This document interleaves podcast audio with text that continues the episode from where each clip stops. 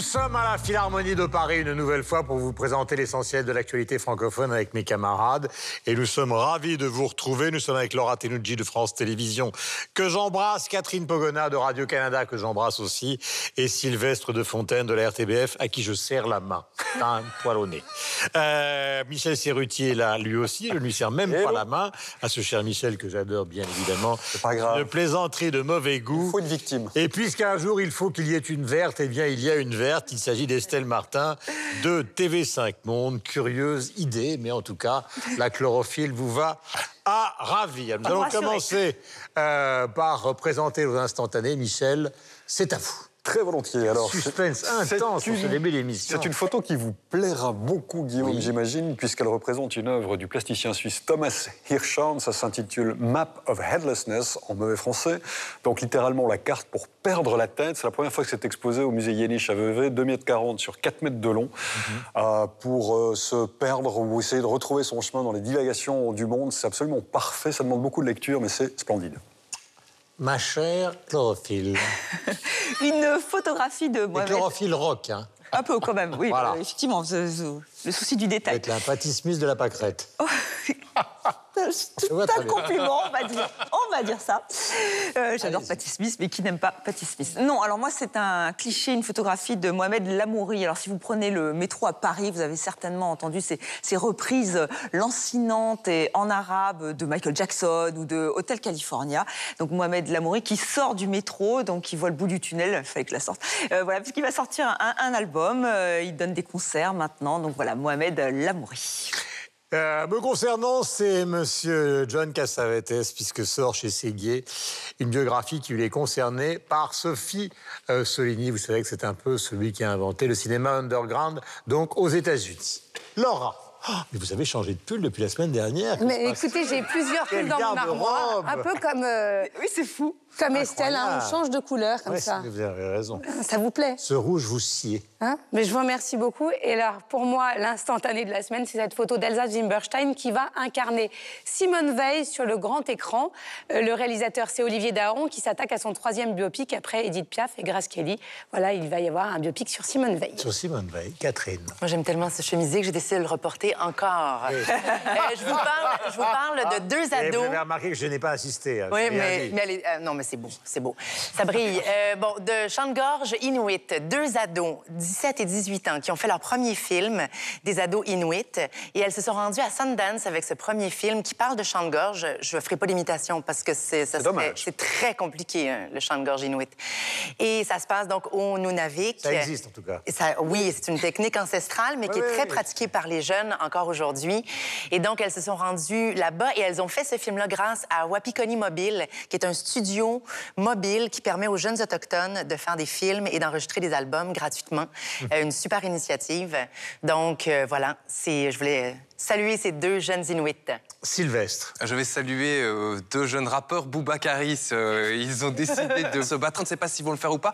Et euh, les bookmakers ont déjà mis des cotes sur l'un et l'autre, ne sachant même pas s'ils vont finir par se battre. Je me dis que c'est un peu comme Rimbaud et Verlaine qui étaient venus se tirer dessus. Oui, à alors là, Bruxelles. c'est vais un peu une déliquescence de la culture, mais immédiate. Ils vont adorer la comparaison. Ils Moi, j'adore l'idée. Ah. Le sommaire, le voici. La liste est longue, elle comprend entre autres la Canadienne Nancy Houston, le Tchèque Milan Kundera ou encore l'Italien Francesco Rapazzini. Ils ont tous un point commun, ils ne sont pas nés francophones, mais ils ont décidé d'écrire en français. Nous parlons aujourd'hui de ce phénomène. Janine, c'est le titre du deuxième album du rappeur français L'Homme Pâle, un succès sur lequel nous nous penchons aujourd'hui. Il a 50 ans cette année. Le FESPACO, le festival panafricain du cinéma et de la télévision de Ouagadougou, est à la fois le symbole de la vivacité et des difficultés du cinéma africain et il nous intéresse. Instantané, invité et coup de cœur sont aussi au programme. 300 millions de critiques, c'est tout de suite. Premier sujet, la Canadienne Nancy Houston, que vous connaissez évidemment le célébrissime tchèque Milan Kundera, ou encore l'Italien Francesco Rapazzini, dont vous avez lu le livre, ont tous un point commun.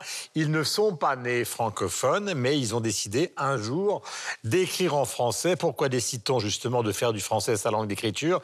Nous allons en débattre aujourd'hui, mais tout d'abord en lisant le livre de Francesco Rapazzini, qui est un écrivain et aussi un journaliste italien qui vit depuis une quinzaine d'années à Paris. Avez-vous d'une quelconque manière senti que le français n'était pas sa langue maternelle. C'est une question que je vais vous poser à vous, Chlorophylle. Alors moi, je répondrais juste que ce qui... vous lisez l'incipit euh, du livre, c'est-à-dire le jour où elle me dit que son plus bel orgasme, elle ne l'avait pas eu avec un homme, mais en regardant un coucher de soleil, j'ai compris que ma mère n'était pas pareille aux mères de mes amis. Là, je me dis que c'est peut-être plus évident euh, d'écrire en français plutôt qu'en italien, comme ça, maman, elle va peut-être échapper à cette petite phrase. Donc voilà, donc je dis que le français donne une grande liberté, euh, et souvent, c'est pas moi vraiment qui le dis, c'est les, les, sont les auteurs qui expliquent que c'est une plus grande liberté, soit par rapport à des poids écrasants, on pense à, à Joyce qui, qui citait Beck, euh, ou j'inverse, c'est Beckett, Beckett, qui citait Joyce, pardon. Euh, voilà, et c'est vrai que parfois il y a une espèce de poids écrasant et qu'il y a ce choix, et on ne peut que s'en féliciter, euh, que des écrivains de, cette, de, cette, de ce talent choisissent le français. Et moi, ce que je trouve extrêmement euh, intéressant en tant que française, c'est qu'ils nourrissent le, le, français. On euh, d'autres mots. Je pense à Eugene Green, euh, qui, euh, qui nourrit vraiment la langue française en inventant des mots, en se nourrissant de, de sa propre langue. Et on voit ça aussi avec Yasmina Kadra qui met beaucoup de langues qui viennent oui, du bédouin. La plupart oui, mais, des, des, effectivement, des, des écrivains c'est ça qui est enrichissant. Exactement. Fouad Boiroui. Euh, et... Ou Alain Mabankou, là c'est pas du Maghreb, mais on a vraiment cette chance-là, nous, euh, franco voilà, francophones, francophone. d'avoir cette, cette langue qui d'un coup se, euh, se, se, se, nourrit, se développe, de, se renouvelle, et c'est extrêmement réjouissant en tant que française. Voilà, et vous avez cité effectivement deux auteurs célèbres dans le monde qui ont choisi le français, alors qu'il ne s'agit pas de leur nationalité, il s'agit de Samuel Beckett et évidemment de Sioran, qui n'était pas français. Michel, vous qui êtes un francophone convaincu. Totalement. Et plus le temps passe, plus je le suis d'ailleurs. Euh, tout à fait sérieusement. Non, mais il y, a plusieurs, écoles, si j'ai bien cru comprendre, dans, le choix de certains écrivains de prendre le français pour langue d'écriture. C'est-à-dire qu'il y a ceux qui ont dû choisir le français un peu par obligation, parce que pour beaucoup, ils avaient fui un pays où les événements politiques les avaient amenés en France, et arrivés en France, ils ont ensuite choisi de continuer à l'écrire en français. Ça peut être le cas de Kundera, par exemple, Sioran aussi, puisqu'on en parlait, ou, ou d'autres, ou Makin, par exemple ou pour la Suisse d'Agota Christophe, Agita Christophe qui avait quitté la Roumanie pour des raisons plus politiques qu'autres et qui finalement s'est retrouvé en Suisse et qui a écrit en français et qui a considéré le français à ce moment-là non pas comme étant un avantage mais comme étant une langue qui était difficile à maîtriser, euh, qui lui était, euh, qui, l'emprisonnait on va dire dans quelque chose qui peut-être emprisonnait un peu sa liberté. Elle s'est battue la contre mais, mais, ça a fonctionné. Puis après il y a ceux qui véritablement choisissent le français parce que comme Jonathan Little par exemple, qui choisissent d'écrire en français parce que c'est un choix, c'est pas une, une sorte d'obligation, ils le font vraiment. Et le rapport à ce moment-là est certainement différent à la langue, même si tous mettent en avant le fait que de ne pas devoir écrire dans sa langue maternelle, ça permet souvent, comme on peut nous aussi l'éprouver quand on parle dans une autre langue, des fois de s'éloigner un peu de nos sentiments et d'avoir peut-être de, de, de, de, dépasser certains tabous, on va dire, ou de se sentir peut-être un peu plus libre ou moins pris par les sentiments ou la profondeur des, des, des mots. Mais voilà, moi je n'écris pas ni en français ni dans une autre langue, donc je vous dis ce que je lis, ce que j'ai pu comprendre. Il y a d'autres exemples célèbres, hein. c'est Conrad qui était polonais, qui écrivait en anglais et qui lisait Proust en français. Oui. Euh, donc il y a toujours eu cette navigation qui est célèbre.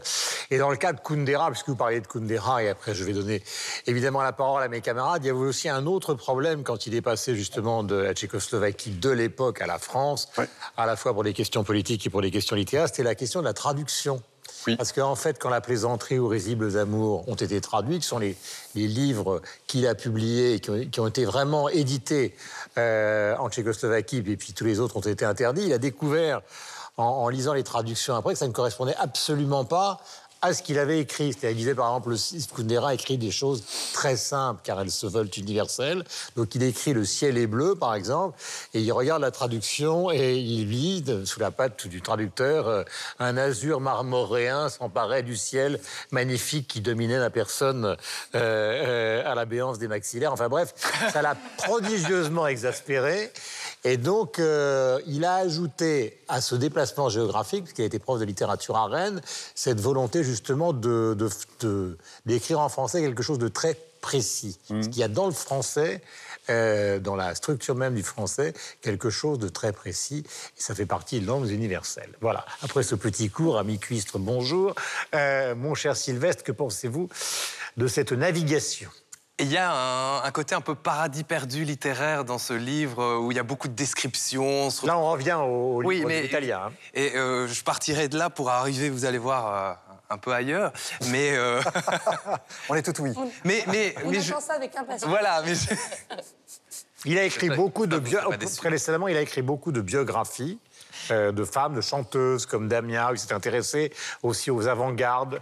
Donc c'est un personnage particulier. Donc on a l'impression que lui a choisi effectivement cette langue comme une espèce de... euh, comme s'il considérait que le français était la langue littéraire par excellence parce que, que, euh, capable de beaucoup de finesse dans la description des sentiments, beaucoup de finesse dans la description des paysages. Ce qu'il y a effectivement dans ce livre, qui n'est quasiment que description à mon sens. Et ça me faisait penser à, à un autre mouvement qu'on retrouve cette fois-ci dans le rock où des gens décident de quitter leur langue maternelle pour chanter en anglais en considérant qu'il n'y a que l'anglais comme euh, euh, possibilité euh, de, euh, de transmission de l'émotion rock'n'roll, en disant l'anglais c'est la langue du rock'n'roll. Et j'ai l'impression ici que lui considère que le français c'est la langue de la littérature. Voilà. Catherine.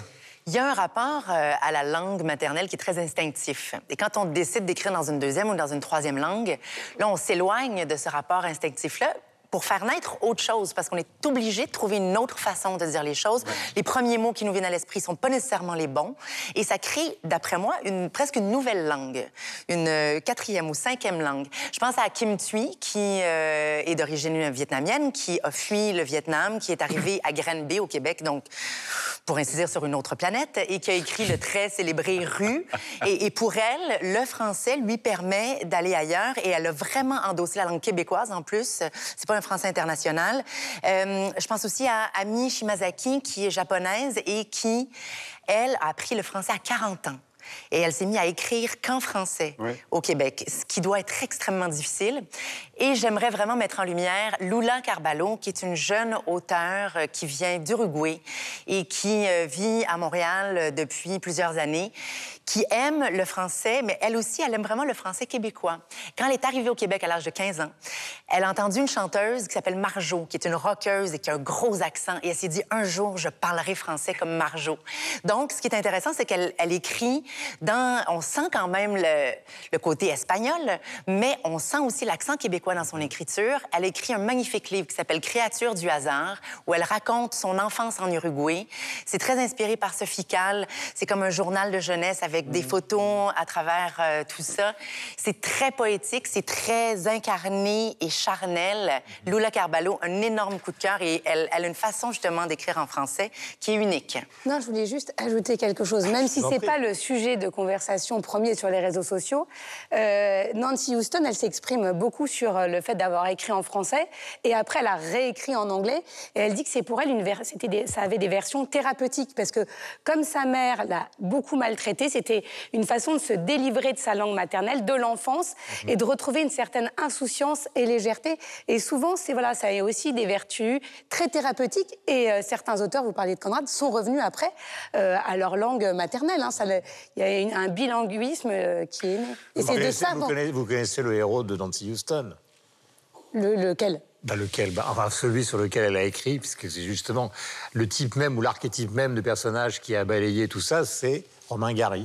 Elle a écrit sur Romain Gary, qui effectivement est d'origine russe, qui est allé à Nice, etc., et qui donc a eu, et c'est un itinéraire euh, euh, complexe, mais qui est aussi une recherche d'identité, une identité littéraire, une identité personnelle, et peut-être la volonté donc d'accéder à une certaine forme d'universalité dans une des langues, qui est effectivement une des langues qui est une des langues essentielles pour la littérature mondiale. Avez-vous tout dit ou voulez-vous rajouter quelque chose? Là, en ce moment, c'est la saison euh, euh, France-Roumanie. Et vous avez évoqué Sioran, il y a Ionesco. Il y avait cette envie euh, pour les écrivains, en tout cas roumains, de maîtriser la langue française. D'ailleurs, il y a eu des pastiches euh, en Roumanie où ils se moquaient de, certains, de ceux qui parlaient français un petit peu d'une manière empoulée.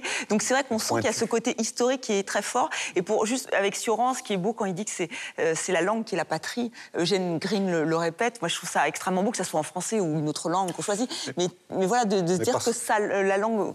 Il y, a un héritage, patrie. il, y a un, il y a un héritage historique aussi. C'est-à-dire, voilà, Casanova, il a écrit ses mémoires euh, en français. Mais à l'époque, c'était la langue de la Mais diplomatie c'est ça. mondiale. Mais c'est les Et resté pas. le monde se résumait en gros à l'Europe. Alors maintenant, ça n'est plus le cas, mais pendant, L'Europe se résumait à l'Angleterre, la France, l'Italie et un petit peu C'est ça. l'austro-hongrois. mais pendant longtemps, Quelques Espagnols au sud. mais pendant longtemps, Un cours d'histoire, euh, prof d'histoire. Velasquez, bonjour. prof d'histoire. Non, mais pendant longtemps, le français a gardé ce statut qui a dépassé même les réalités politiques. Ah oui. On conti- le français continue d'être une. Il y a encore ce rêve-là aujourd'hui. Ouais, voilà. qui, qui est- qui est encore un peu présent. C'est un enjeu politique parce que les écrivains flamands, je pense à Émile Van Haren pour n'en citer qu'un, écrivaient en français. Et à un moment donné, il y a eu un renversement où la Flandre disait mais vous devez écrire en flamand, euh, vous ne Ouais. pouvez plus euh, maintenant écrire en français. Donc même au sein du pays, il y a eu cette- ce questionnement par rapport à cette langue qui était considérée comme une langue littéraire et qui était considérée comme une langue aussi parlée par l'élite et qui était censée être plus belle que la langue flamande qui était au départ un patois en fait. Euh, c'est vrai, par exemple, dans des pays euh, du Maghreb, on parlait de fois de Loire-Rude tout à l'heure, ou Maï Bin etc., il y a à la fois la volonté d'écrire en français, mais aussi sur place une grosse polémique euh, qui est la polémique, au fond, du, du refus, bah, du refus de l'arabe, du refus même de l'arabe littéraire. Donc, quelquefois, le fait qu'ils choisissent d'écrire en français leur pose dans leur pays d'origine un, un vrai problème. Euh, parce qu'ils le font aussi parce qu'il n'y a pas de maison d'édition qui soit très performante forcément dans les pays du Maghreb, donc ils vont, ils se tournent euh, vers la France. On se souvient du, du- du succès énorme de Kamel Daoud, donc euh, l'Algérien. Euh, donc effectivement, qui a écrit ce livre euh, concernant Albert Camus. Voici donc euh, pour ce premier sujet. Nous allons enchaîner avec le deuxième sujet de 300 millions de critiques en vous rappelant que nous sommes à la Philharmonie dans une salle de répétition, Philharmonie de Paris. Janine est le titre du deuxième album du rappeur français L'Homme Pâle qui fait la tournée des Zéniths de France, Belgique, Suisse à guichet fermé pour certains. Quels sont les ingrédients de ce succès? Nous en parlerons après cet extrait de son clip qui s'appelle 1000 degrés avec le rappeur belge Roméo Elvis que vous connaissez. Les yeux plissés comme si je quittais la pénombre. Tu me l'as même pas encore dit que j'ai déjà oublié ton prénom. Je suis triste et les faux sourires, c'est pas mon créneau. Mais faut pas m'en vouloir, c'est pas méchant. C'est juste que souvent j'en ai rien à. Rien à foutre, pas de doute. J'éjacule du style et j'en ai foutu partout. C'est la fête tous les soirs dans la capitale. Conscience décapitée, on verra les dégâts plus tard. Aïe. Mon appart, c'est le QG quand on traîne. Y a toujours un frère qui parle à maman. Nos couilles, nos poches et nos têtes se vident au cours de la semaine comme le Parlement. Mais quelque chose me dit qu'il reste de l'espoir. J'ai ma troisième jambe, j'ai mon troisième doigt.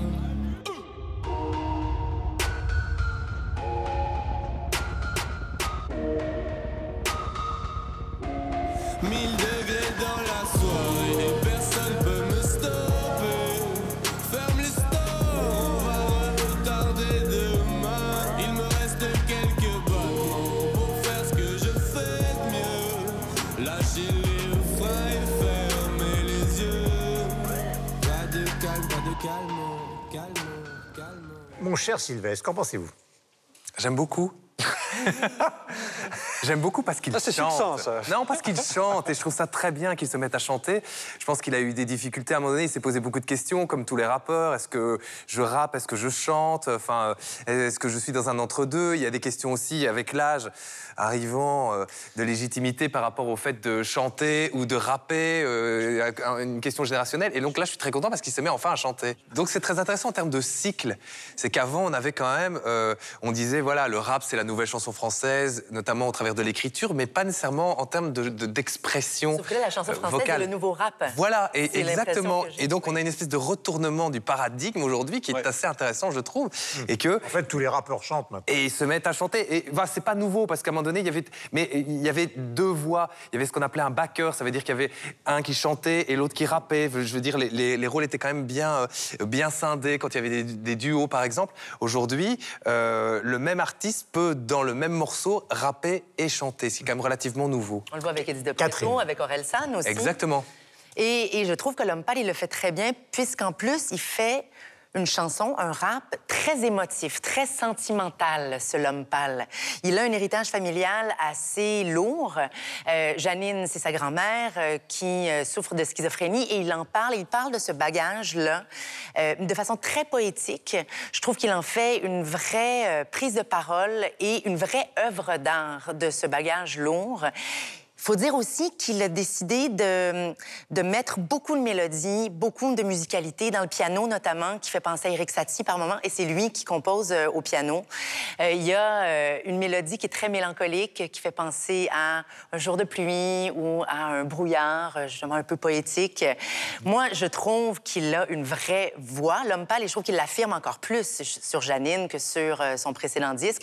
Il est pas encore si connu au Québec, malheureusement, contrairement à Eddie de Preto, Ou Orelsan, mais je sens que ça va pas tarder. Il a une vraie singularité, vous l'avez Oui. dit, parce qu'effectivement, il, il vous serre plus le cœur.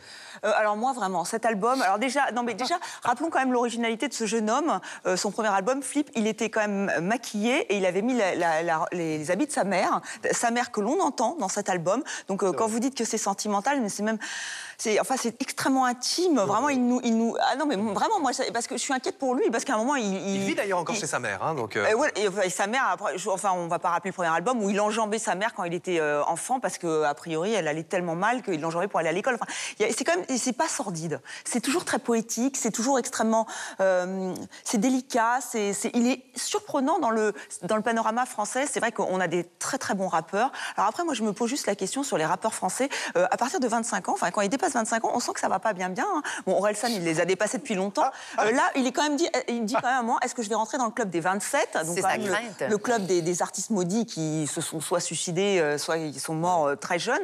Et c'est vrai que vraiment, je, encore une fois, il n'y a aucune. euh, Protégez-le. mais j'aimerais beaucoup protéger ce garçon, mais je pense qu'il a, il a un rapport avec les jeunes femmes qui est assez compliqué. Mais oh non, mais au moins, Non, mais vous. il parle de lui. Il parle. Ça, je suis pas beaucoup gentil, trop ça. âgée pour ce jeune homme, Le et je lui souhaite de rencontrer des, jeunes femmes. euh, Non, mais c'est extrêmement touchant de se dévoiler à ce point. Euh, quand il vous parlait de sa- la folie de sa grand-mère.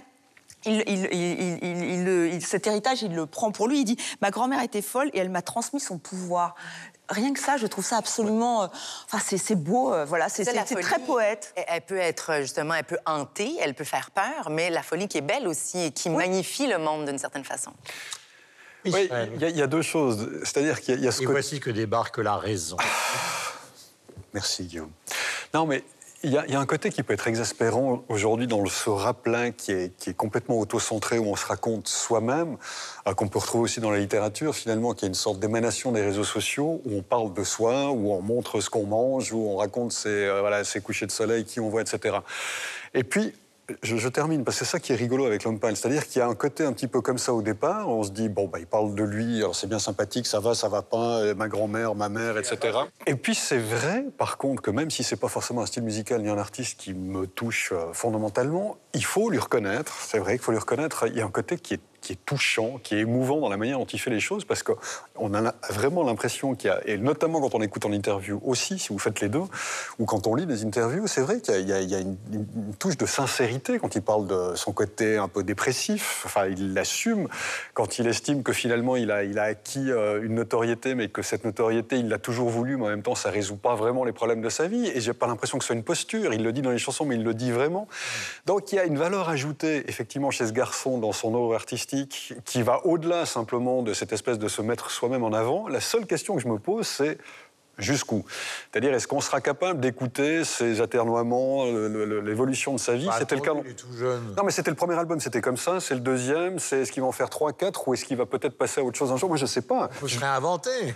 Mais je, je lui souhaite, c'est vraiment, c'est juste la question que je me pose. Mais c'est vrai qu'aujourd'hui, il a, il a cette capacité, je trouve, quand bien même on pourrait être euh, quelque peu euh, embêté ou euh, trouver ça euh, larmoyant, de nous toucher avec ses propres histoires et pas simplement de faire de l'exhibition gratuite.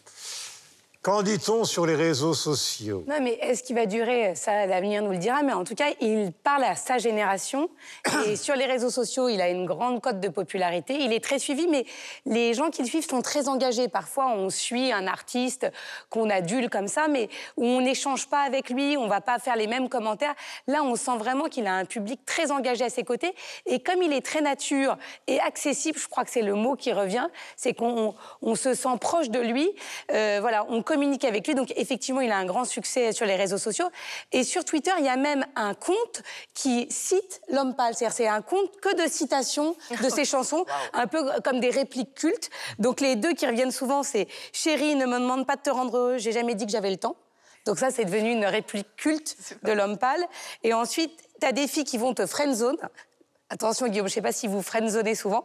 Puis dès qu'elles te voient, dès qu'elles voient que tu t'échappes, elles essayent de te rattraper. Et donc il y a plein de petites phrases comme ça qui deviennent des répliques cultes et que les, les jeunes s'échangent entre eux et réutilisent en citant l'homme pâle. Ça devient un auteur en plus d'être un rappeur, musicien, artiste. Est-ce qu'il y a euh, dans vos pays différents de la francophonie, justement, comme un peu en France, alors dans des registres différents, Orelsan, Soprano, Lompa, etc., une sorte d'émergence, un bouillonnement euh, qui fait qu'en 4-5 ans, finalement, toute cette scène a été, a été totalement bouleversée Est-ce que c'est le cas, par exemple, au Québec? Est-ce que c'est le cas en, Belgique? C'est le cas en Belgique. Le, nouveau euh, rap français, l'épicentre s'est déplacé à Bruxelles. On le voit notamment sur euh, euh, cet album de Lompal. Il y a Romeo Elvis qui chante, il y a Jean Jass qui chante, qui est aussi un rappeur, euh, un, rappeur euh, belge. Euh, et euh, Lompal, est- on le voit beaucoup en ce moment euh, euh, du côté du Hainaut, parce qu'il est en train de préparer quelque chose pour ses spectacles. Donc il est vraiment euh, très très présent en Belgique et lui-même reconnaît cette filiation euh, par rapport à ce rap qui est effectivement euh, euh, de cette obédience-là où on raconte sa vie, on est très sur les réseaux sociaux, on se pose beaucoup de questions sur l'avenir, etc. Enfin, il y a, tout ce côté-là et donc il y a une véritable connexion entre les deux, de, de telle sorte qu'on ne sait même plus s'il n'aime pas les Français et si Roméo Elvis est belge. Il y a vraiment ce, ce bouillonnement, alors qu'avant ça n'existait pas. Les deux épicentres, c'était Marseille et Paris. En termes de, de rap français, c'était tout. Effectivement, il y avait des choses au Québec avec des Dobbies, etc. Ça existe, et il y a toujours un gros bouillonnement, mais l'épicentre était là-bas. Aujourd'hui, il y a vraiment un déplacement de l'épicentre entre Bruxelles, l'axe Bruxelles-Paris. Et Genève. Catherine. Et au Québec, euh, avant, c'était un, un art underground, le rap. Jusqu'à tout récemment, en fait. Ça fait pas très longtemps que c'est devenu un art populaire qui joue partout sur les radios. Et des gens comme Loud, euh, qui fait beaucoup parler de lui, Corias, les Dead Obeez, qui réinventent aussi une langue parce que les Dead Obeez écrivent en franglais, mélangent vraiment le français et l'anglais. Donc, il y a une réinvention du rap et on s'approprie énormément la culture québécoise dans le rap. C'est aussi le propre, hein, je pense, du rap, d'être très, très près de la culture locale. Mm. Est-ce que vous avez ce sentiment, Estelle? Ah ben totalement. Euh, J'ai eu la chance de rencontrer l'Or du commun, hein, qui est un groupe belge, et ils me disaient que, alors eux, ils ont vraiment senti la différence et le fait que la France ait très très envie d'écouter des, des rappeurs belges. Et en plus, c'est vrai qu'ils multiplient les, les collaborations. Il y a Damso, euh, Damso et Orelsan. euh, Vous disiez il y a Caballero. Enfin vraiment, il y a, il y a toute une scène euh, belge et on sent qu'ils sont potes, euh, que le Bruxelles-Paris euh, fonctionne plutôt bien. D'ailleurs, euh, passe leur vie dans le Thalys, Voilà, c'est ça. c'est ce que dit d'ailleurs dans la chanson, bah, dans l'album de Lompal, c'est ce que dit euh, Roméo Elvis. Donc il y a vraiment cette connexion. Et euh, lors du commun disait que c'était bah, un peu grâce à, à, comment ça, Stromae. Stromae qui a commencé à faire un coup d'éclairage sur, euh, sur euh, la Belgique. Et là, ils, ils ont senti que d'un coup, euh, euh, les Français s'y intéressaient. Mais c'est vrai qu'en Suisse aussi, de toute façon, on sent bien que le rap maintenant, c'est c'est comme vous le dites, enfin, vous l'avez souvent dit, c'est la chanson française d'aujourd'hui. Rap is the C'est new une nouvelle pop. pop. On en avait parlé d'ailleurs dans une émission passée. On avait consacré une émission à parler de l'émergence du rap euh, en, en- en Suisse et en Suisse romande en particulier. Voilà, je ne sais pas par chauvinisme, mais c'est vrai que si vous discutez avec les milieux rap aujourd'hui, Roméo Elvis, par exemple, dans une interview le, le met en avant, il y a une- un, un vrai bouillonnement de la scène rap genevoise, notamment avec, avec Slimka, Macalin, Dimet, Armand Jackson à Lausanne, par exemple, ou Danitza qui navigue entre le rap quand elle est sur scène ou des choses un petit peu plus euh, soul sur disque, certes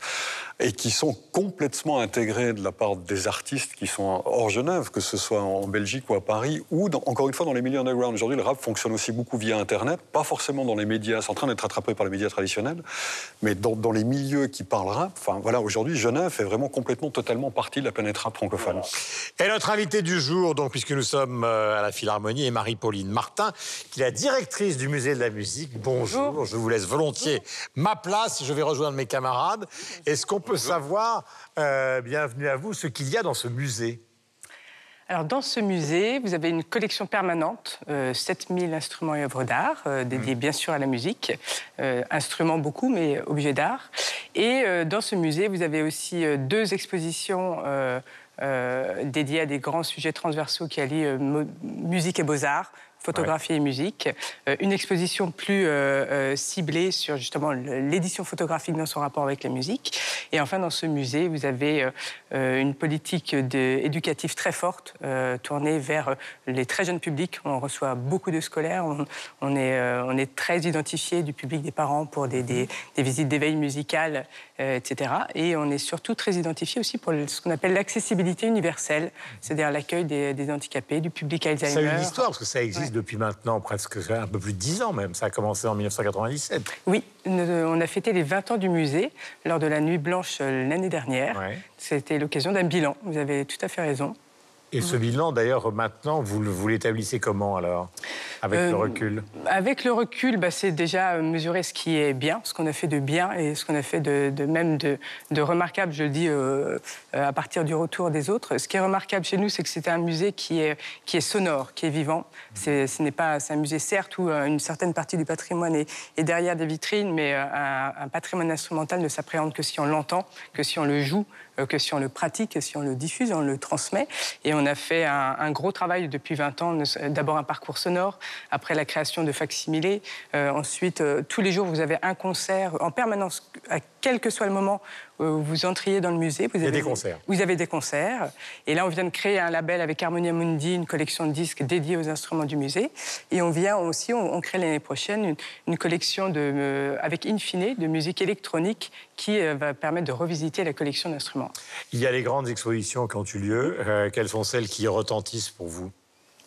Celles qui retentissent, celles qu'il faut choisir. Alors spontanément, j'aurais un coup de cœur parce que je, je suis la, la préparation euh, jour après jour et je, je suis très, euh, très enthousiaste du travail qui est fait. On ouvre le 8 avril une exposition sur les musiques électroniques.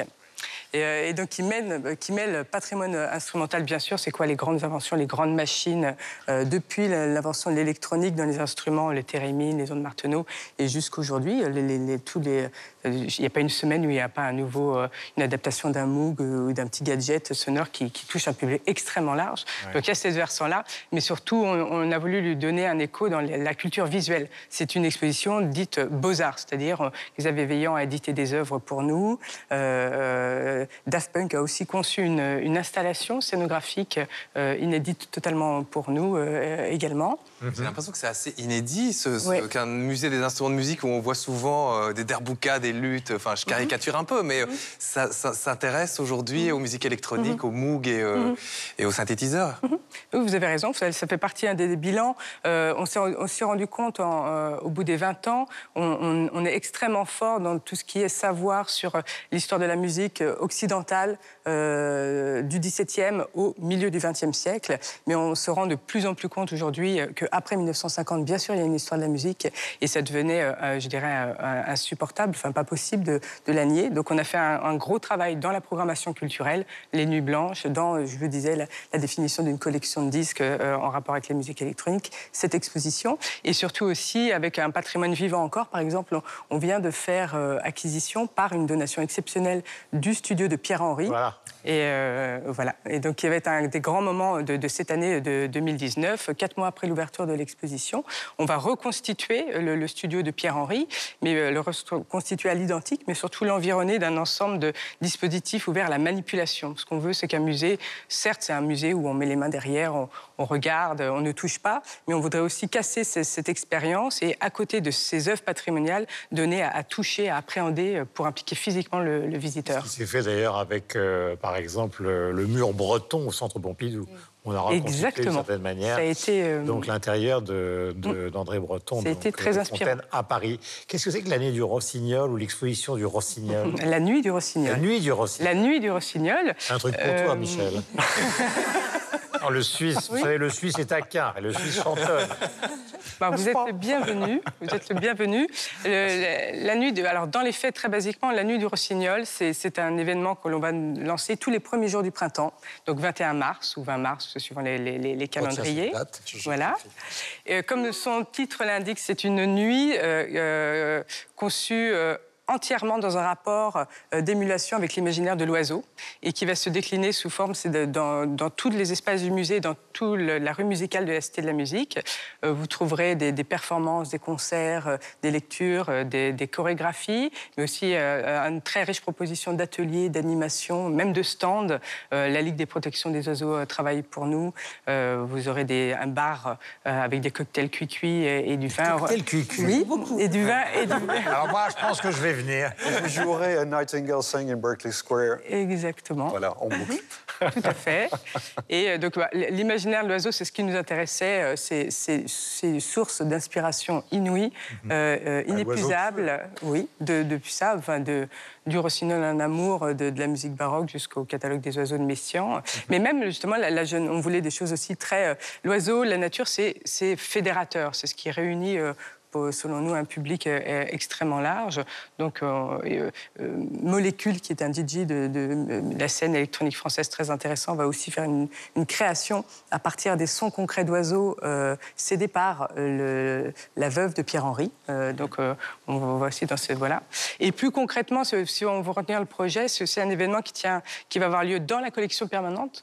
Et moi, je crois qu'un des grands enjeux aujourd'hui des musées, c'est certes l'attractivité des expos, ça, on est tous, euh, travaille tous de manière passionnée là-dessus. Mais le devenir des collections, des parcours permanents, c'est un vrai gageur et il faut inventer. Beaucoup de musées le font.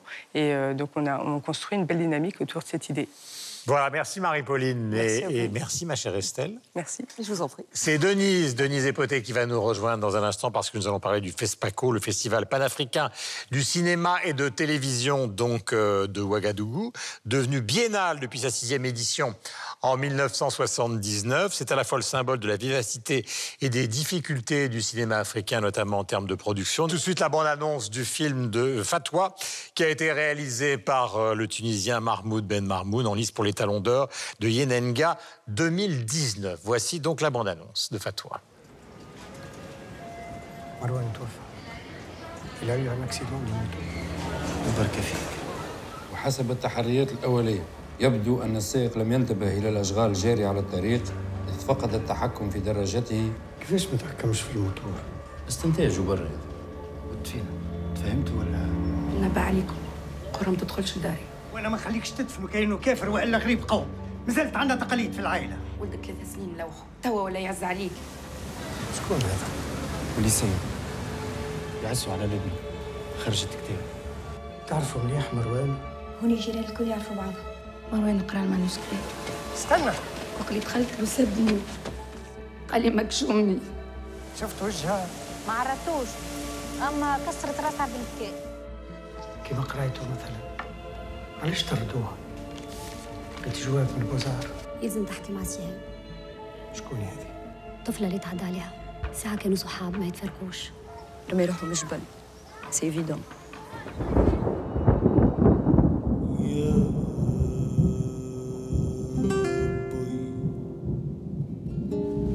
ما جاش بالك اللي هو زاد كان معدل.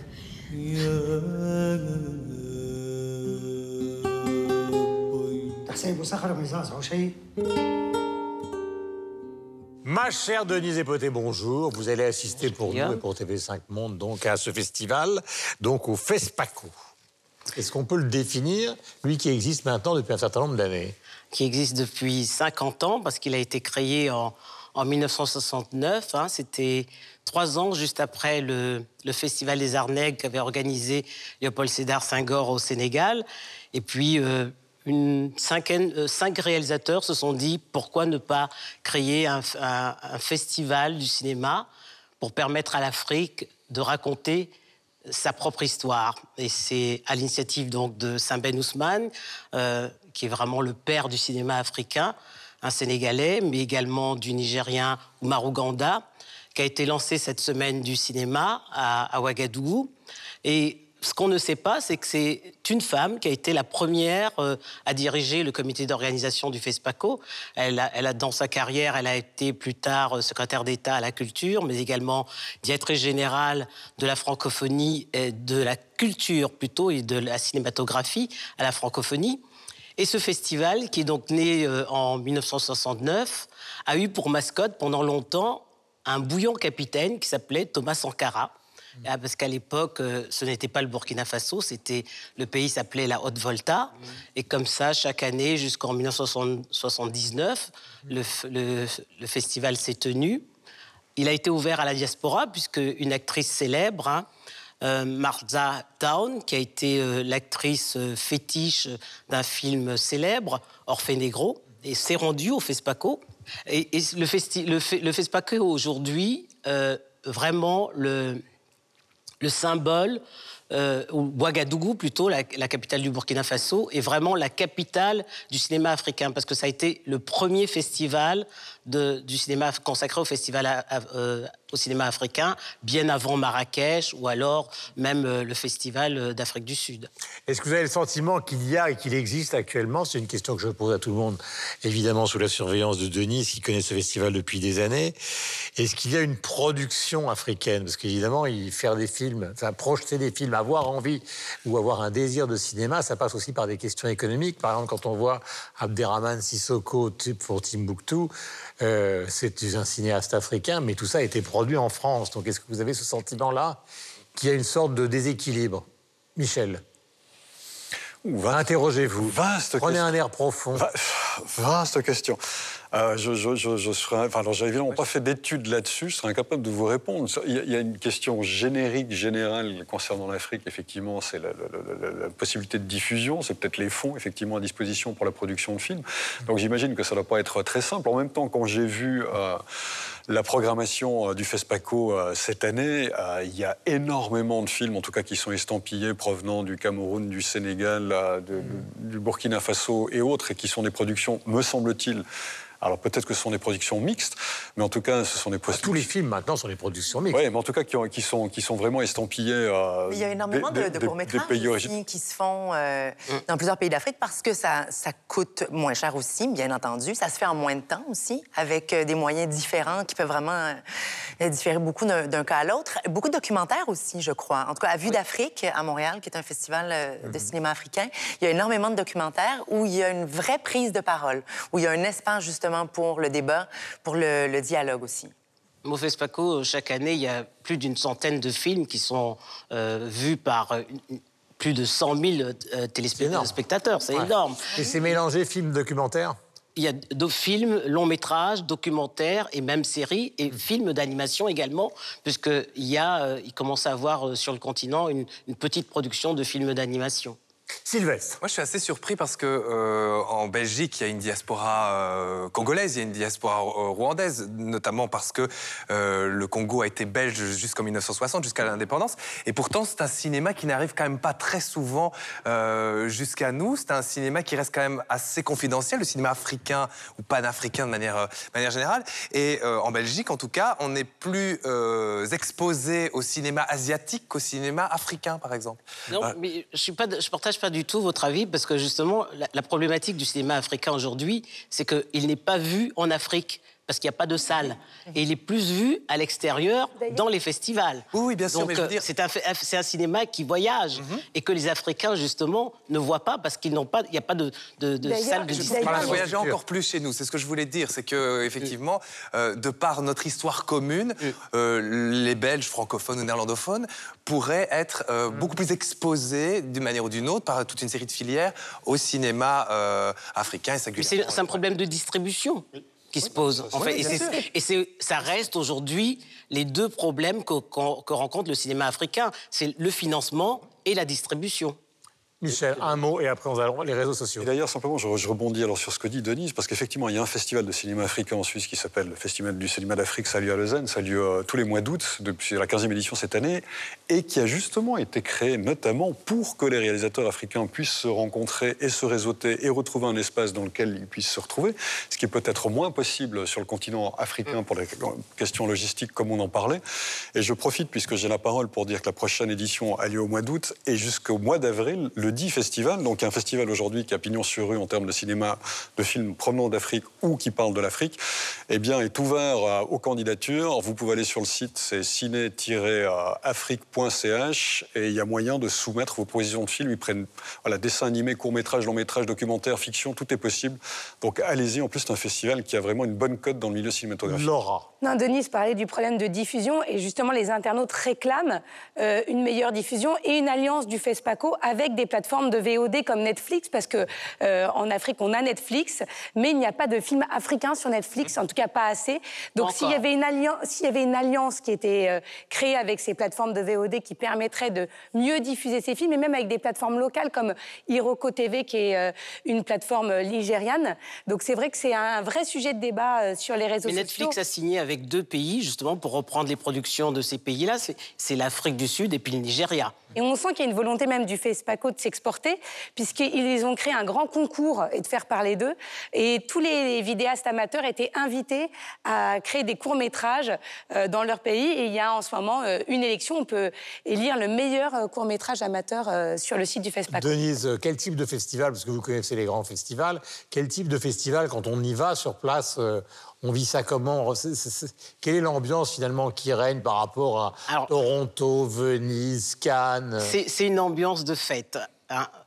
C'est vrai qu'il y a beaucoup de critiques sur l'organisation du, du festival, mais chaque année, tous les deux ans, ils sont près de 5000 festivaliers ou de réalisateurs à venir. Je vous disais tout à l'heure, 100 000 spectateurs, c'est quand même beaucoup pour une ville comme Ouagadougou. Et puis, on vient surtout, les réalisateurs viennent surtout parce que ils, ils- ils- ils veulent conquérir et remporter les talons d'or, qui est la distinction suprême, les talons d'or de Yenanga, qui est le nom de cette princesse euh, burkinabé que tous les burkinabés vénèrent, euh, mais aussi parce que l'ambiance, elle se passe à la fois dans les salles de cinéma, mais également dans les cours, parce que ce qu'on appelle les cours intérieurs, dans les sarrés, euh, dans les quartiers, il y a aussi des projections en plein air. Donc, pendant une semaine, le la ville de Ouagadougou vit au rythme du 7e art.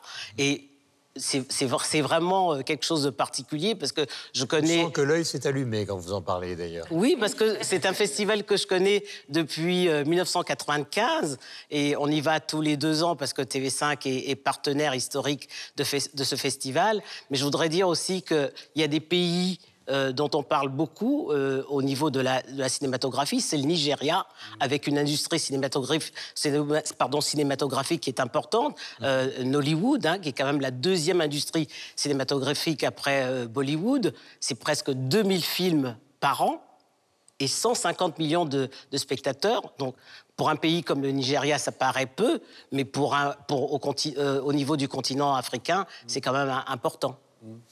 Est-ce que vous iriez, Catherine? Si j'irais? Oui. Ah, absolument. Absolument. Ah, moi, j'at- j'attends, euh, j'attends une invitation. Eh, donnez une invitation Euh, et c'est parti. Oui, j'aimerais beaucoup. Moi aussi. Quand je savais, que- en fait, je savais qu'on allait en parler. C'est- simple. Moi, je ne fais pas partie du comité d'organisation, malheureusement. donner un bon mot mais il pour suffit moi? d'aller Le sur, sur le site du FESPACO et de s'inscrire. Et puis, vous Ah. Oui. Avec On vous attendra. Ah oui, ben j'ai. Denise, votre coup alors. de cœur. Alors, mon coup de cœur, c'est le dictionnaire amoureux de Bordeaux, qui a été écrit par Alain Juppé. Alors, à la lettre A, on trouve Afrique, parce que Bordeaux a une relation particulière avec le continent, même si le passé euh, n'est pas très glorieux. Mais aujourd'hui, grâce à Alain Juppé, la relation avec l'Afrique s'est transformée, puisqu'elle est basée sur des, partenariats, ce qu'on appelle euh, communément la coopération décentralisée, avec euh, une dizaine de capitales africaines. À la lettre C, on retrouve, bien sûr, Chaban Delmas, hein, illustre prédécesseur de- d'Alain Juppé, qui a dirigé cette ville euh, de 1947, si je ne m'abuse, jusqu'en 1995. Ça fait beaucoup, hein ça fait plusieurs mandats. À la lettre V, bien sûr, on retrouve le vin, hein, qui a donné à cette ville cette... qui vous arrive, Denise euh, citoyenne d'honneur de Bordeaux Non, mais ça me concerne pas, mais parce que je ne bois pas. La lettre E, il n'y a pas époté. Non, à la lettre E, il n'y a pas époté. Il y a donc V pour le vin, hein, puisque le vin a donné à cette ville sa renommée internationale. Et puis à la lettre Z, je vous le donne en mille, c'est Zidane, parce que c'est à Bordeaux que Zizou a été euh, que Zidane a été baptisé Zizou. Voilà, absolument, c'est là qu'il Et explose. un livre à lire sans modération. Michel. Alors, un disque à écouter sans modération cette semaine, on le doit à une altiste suisse du nom de Laurence Crevoisier. Le disque s'intitule Houssa Vika, c'est paru chez Tetac Records. Alors, Laurence Crevoisier, elle a toujours oscillé entre, euh, entre la, vraiment la musique classique, elle est altiste classique, et les musiques actuelles. Elle joue du bar et du Young Gods. Et puis, euh, eh bien, cet album eh bien, s'inspire des deux. On va dire que c'est post-classique ou jazz avant-gardiste, je ne sais pas comment il faut l'appeler. En tout cas, c'est extrêmement beau à écouter. C'est un album parfaitement réussi que celui de Laurence Crevoisier. Sylvestre. Euh, un livre et une exposition euh, qui s'appelle Plateland et qui est signé par euh, quelqu'un qui a un nom bien belge, Simon van Steenwinkel. C'est en gros une plongée en noir et blanc euh, dans une certaine Belgique folklorique, une plongée presque lynchienne. En gros, c'est comme si euh, les frères Dardenne revisitaient un film de Lynch ou l'inverse. Et euh, cerise sur le gâteau, ou alors plutôt. C'est curieux quand même. hein. Oui, oui, mais, mais allez voir. Je suis curieux d'aller voir. Ça belge. ça vaut le détour. Et mayonnaise au-dessus du cornet de frites, pour ne pas dire cerise sur le gâteau, ça se passe au musée de la frite Home Frite Home. Catherine. Oui. Gros coup de cœur pour Félix et Paul. Retenez ces noms-là parce qu'ils sont en train de devenir les superstars de la réalité virtuelle. Ce sont deux Montréalais qui ont fondé leur boîte de réalité virtuelle et rapidement, ils sont devenus parmi les meilleurs au monde. Euh, Barack et Michelle Obama euh, les ont invités à venir faire un film à l'intérieur de la Maison-Blanche. Ils ont travaillé avec la NASA. Euh, Wes Anderson les a appelés pour travailler autour de l'île des chiens. Et Là, ils, ils lancent une application avec le film Marshall from Detroit, qui est un film avec Eminem. On est dans une voiture avec Eminem à Détroit, mais quand je dis avec, parce que Eminem est devant nous, on peut presque y toucher. Et il parle de Détroit, de son rapport à la célébrité, à l'art. C'est fascinant. C'est de la réalité virtuelle, mais vraiment à son meilleur. Laura. Ah, moi, je voulais vous parler d'un court métrage qui est un petit bijou qui s'appelle Grand Hôtel Barbès, qui a été coproduit par l'Opéra de Paris. Ça fait partie de ce qui est diffusé sur la troisième scène de l'Opéra de Paris, donc toute la partie numérique, réalisée par Ramzi Ben Slimane, et qui met en scène un jeune homme dans les rues de Paris, dans le quartier de la Goutte d'Or. Ça mêle hip-hop, danse et musique classique. C'est absolument fabuleux. Voilà, tout à l'heure, je vous parlais de Cassavetes, donc le livre qui lui est consacré par Sophie euh, Soligny. Vous savez que Cassavetes, c'est à la fois l'histoire, donc il était acteur au début, c'est l'histoire de Greenwich Village à la fin des années 50, c'est l'histoire de films archi célèbres avec son épouse Gina Rollins comme une femme sous influence, et puis c'est aussi l'histoire d'une bande à l'intérieur du cinéma hollywoodien où vous trouviez des personnages euh, assez bizarres euh, comme Ben Gazzara ou Peter Falk qui est devenu le célèbre Colombo. Ce sont des gens à double face, c'est-à-dire qu'ils étaient à la fois dans le cinéma traditionnel et en même temps ils fabriquaient pour eux-mêmes de petits chefs-d'œuvre. Et ils ont beaucoup influencé des gens comme Jonas Mekas et évidemment Martin Scorsese et les autres, d'où l'intérêt de lire ce petit livre qui est publié aux éditions euh, Séguier. Merci à vous, on se retrouve la semaine prochaine. Nous étions dans cette salle de répétition magnifique de la Philharmonie de Paris. Maintenant, silence.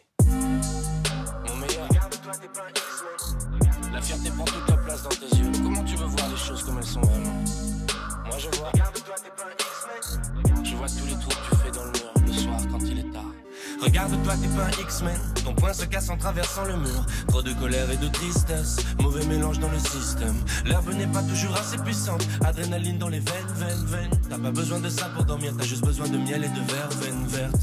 D'accord, l'enfer c'est les autres. Sauf que sans les autres, t'es encore plus mal. T'as fermé les yeux. Dix jours après, t'étais toujours seul dans le même plumard. On s'embrouillait, tu lis même plus mes textos. C'était déjà trop rempli dans ta tête maintenant y ton ex.